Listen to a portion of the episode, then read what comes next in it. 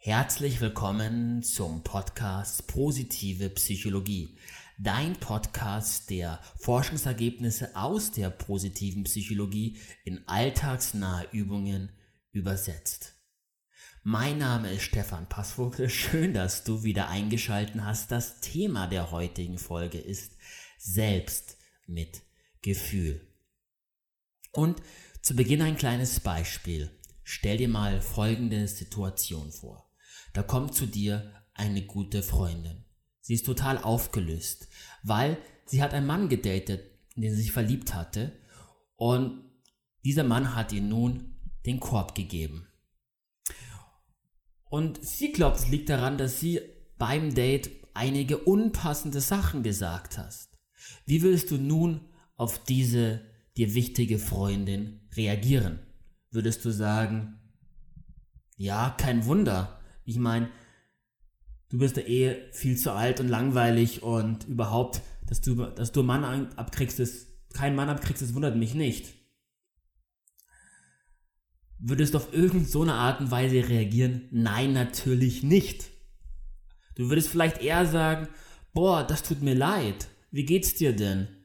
Mach dir nichts draus. Du wirst sicher demnächst einen neuen finden und ich kann verstehen, dass es weh tut erstmal. Und so weiter und so fort. Interessanterweise reden wir selbst aber mit uns eher auf die negative Art und Weise. Wir üben viel Selbstkritik an uns. Und damit sind wir mitten im Thema. Selbstmitgefühl, Stopp mit der Selbstkritik. Und zu Beginn kurz die psychologische Definition von Selbstmitgefühl. Selbstmitgefühl beschreibt eine warme und akzeptierende Haltung uns selbst gegenüber und vor allem gegenüber denjenigen Aspekten von uns selbst, die wir an uns selbst nicht mögen, die wir ablehnen. Und damit Selbstmitgefühl wirksam wird, hat die Forschung drei zentrale Komponenten. Drei zentrale Komponenten zusammengeführt. Die erste Komponente ist eine verständnisvolle und wertschätzende Haltung über einem selbst. In dem Moment, wo man mit dem eigenen Unzulänglichkeiten oder dem eigenen Leid konfrontiert wird. Also eine verständnisvolle und wertschätzende Haltung. In unserem Beispiel wäre das, boah, kann ich verstehen. Und die Wertschätzung eben der Person entgegenzubringen, es liegt nicht an dir. Der zweite wichtige Punkt ist ein Verständnis des Menschseins an sich, das zum menschlichen Leben, zur menschlichen Erfahrung einfach Fehler und auch Schmerz dazugehört. In dem Beispiel wäre das der Person klar zu machen, ja klar, du hast da vielleicht ein, zwei unpassende Sachen gesagt, aber wer macht es nicht? Jeder sagt mal einige unpassende Sachen. Und daraufhin deswegen mit einem selbst Mitgefühl empfinden können. Also ein Bewusstsein für was es heißt, Mensch zu sein. Und der dritte wichtige Punkt ist eine Bewusstheit für die eigenen Emotionen und der Mut, diese Emotionen auch wirklich zu fühlen, fühlen zu wollen, mit den Emotionen in Kontakt zu gehen, ganz frei von Drama, frei von irgendwelchen Tendenzen, das zu übertreiben, was gerade in einem vorgeht, aber auch frei von Selbstbemitleidung. Einfach bewusst achtsam, meditativ mit den Emotionen sein, die gerade da sind. Das sind die drei zentralen Komponenten von Selbstmitgefühl. Zusammengefasst vielleicht, anstatt Selbstfreundlichkeit, Selbst, also andersrum, anstatt Selbstkritik, Selbstfreundlichkeit, anstatt sich zu isolieren, ähm, zu glauben, nur einem selbst würde das passieren, alle anderen passiert sowas nicht, sich auf die geteilte menschliche Erfahrung beziehen und anstatt einer Überidentifikation mit den Emotionen, mit den eigenen Problemen, Unzulänglichkeiten und den eigenen Selbst, ein, eine achtsame Begegnung mit diesen Teilen von einem und mit den Gefühlen. Und Selbstmitgefühl kann auf fünf verschiedene Arten und Weisen seinen Ausdruck finden. Das erste Beispiel wäre, sich selbst liebevoll zu motivieren. Ne? Ganz viele Menschen motivieren sich dadurch, indem sie eine Deadline haben, lange Zeit vorher nichts tun und dann kurz vorher aus viel, viel Stress heraus den Arsch hochbekommen und die Sache erlegen. Eine andere Möglichkeit, dich zu motivieren, wäre eine liebevolle Motivation vorher. In dem Wissen, dass es gut für dich ist, gut für deine Ziele ist, zeitnah und ohne Stress dies oder jenes zu erledigen, kannst du dich liebevoll auf deine Ziele hin motivieren, ohne dich abstrafen zu müssen. Ein zweiter Ausdruck ist ein verständnisvolles Umsorgen von einem selbst. Zu wissen, was sind die eigenen Bedürfnisse, die eigenen Werte und wie kann man diese als wichtig zu achten und sich ein Leben aufzubauen und immer wieder Zeitpunkte im Leben sich zu schaffen, in denen man diese Bedürfnisse erfüllt bekommt, sich selbst erfüllt, eben ein verständnisvolles Umsorgen von einem selbst.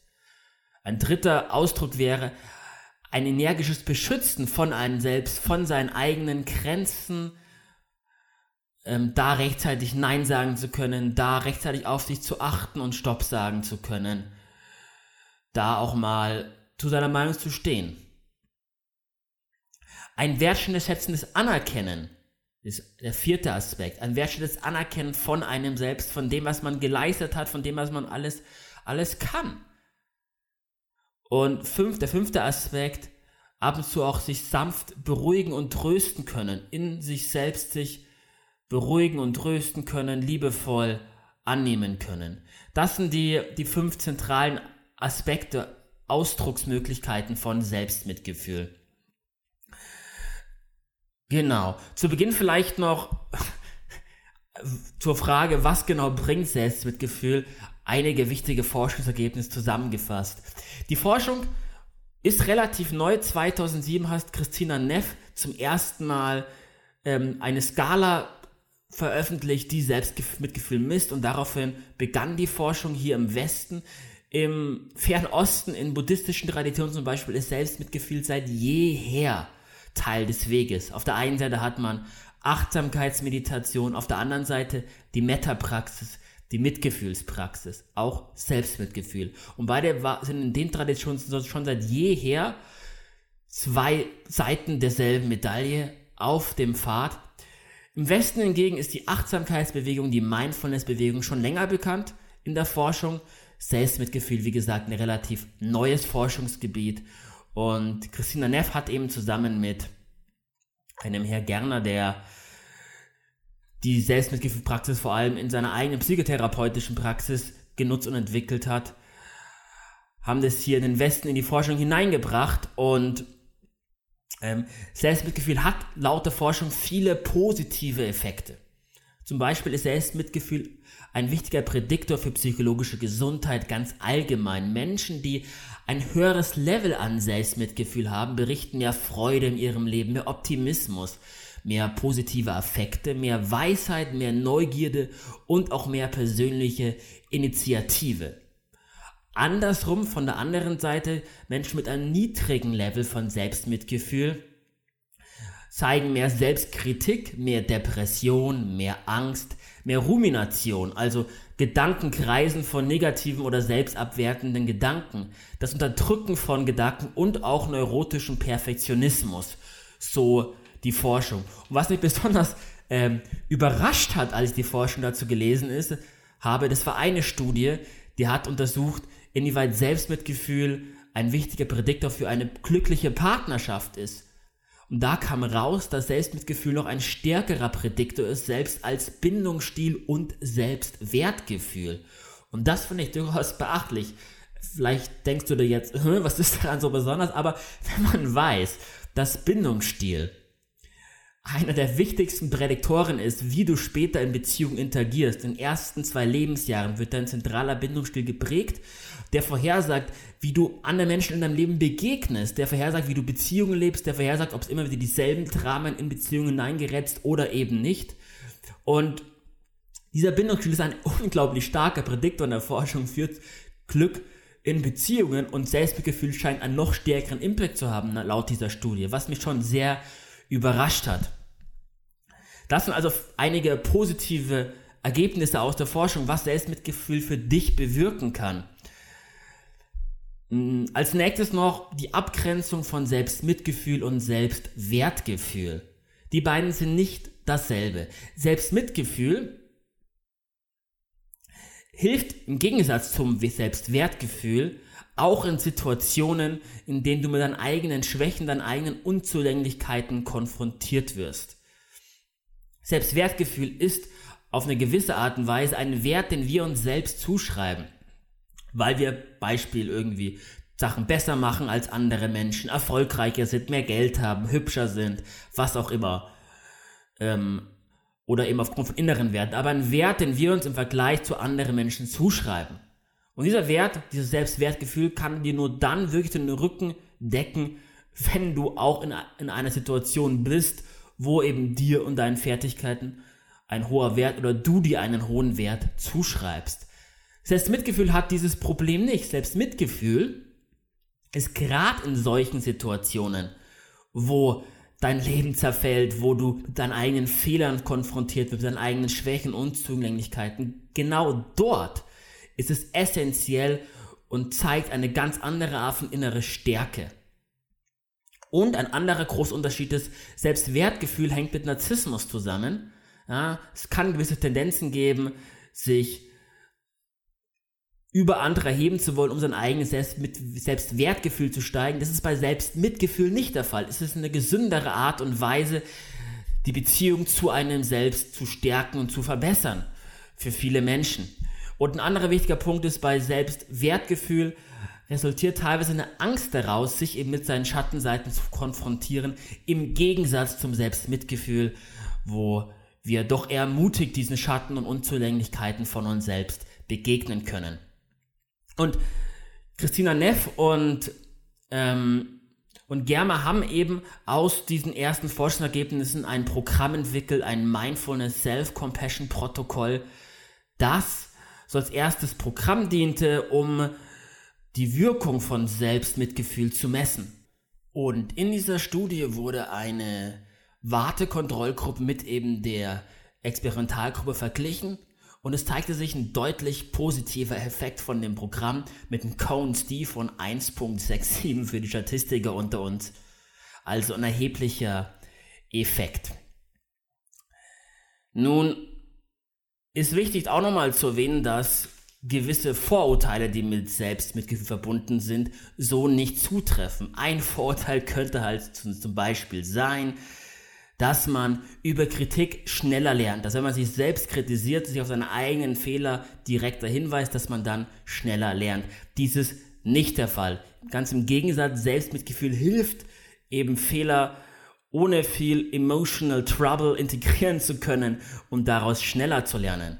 Ein anderer, anderes Vorurteil könnte sein, dass man faul wird, dass man sich nicht mehr motiviert, weil man braucht angeblich die Selbstkritik, um sich zu motivieren. Auch das ist nicht richtig. Ganz im Gegenteil kann Selbstmitgefühl dafür sorgen, dass man sich eben früher und rechtzeitig motiviert. Und zum Dritten könnte es das Vorteil geben, dass man dadurch weich wird, zu so einem Softie. Gerade in unserem im Westen gibt es ja ein gewisses Männerbild, dass Männer keine Emotionen zeigen dürfen und dass Männer hart sein müssen. Und auch dazu zu sagen, dass zum einen wohl die ungünstigste Strategie im Umgang mit den eigenen Emotionen ist, die Emotionen zu unterdrücken. Und zum Zweiten, dass eben Selbstmitgefühl gerade in schwierigen Situationen, gerade in Situationen, wo man mit seinen eigenen Fehlern und Unzulänglichkeiten konfrontiert wird, einen auf eine gewisse Art und Weise stabilisiert. Und genau deswegen eben auch dort ein wichtiger Baustein ist.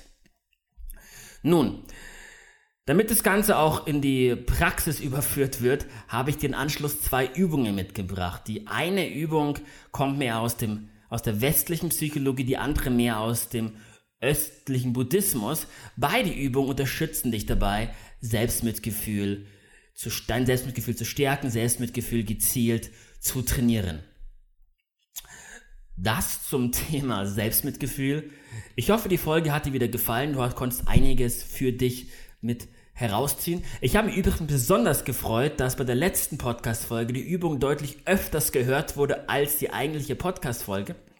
Was ich großartig finde, weil es heißt, einige Menschen haben die Podcast-Folge gehört und dann die Übung eben öfters durchgeführt. Und genau darum geht es mir, Forschungsergebnisse aus der positiven Psychologie so aufzubereiten, dass du sie für dich nutzen kannst und direkt davon profitierst. Dann sage ich nochmal vielen Dank fürs Zuhören. Wenn dir die Podcast-Folge gefallen hat, empfehle sie gerne weiter und bewerte mich gerne auf Instagram, iTunes, Spotify und ich freue mich über Feedback, genau. Und dann wünsche ich dir einen wunderschönen Tag. Bis bald, dein Stefan.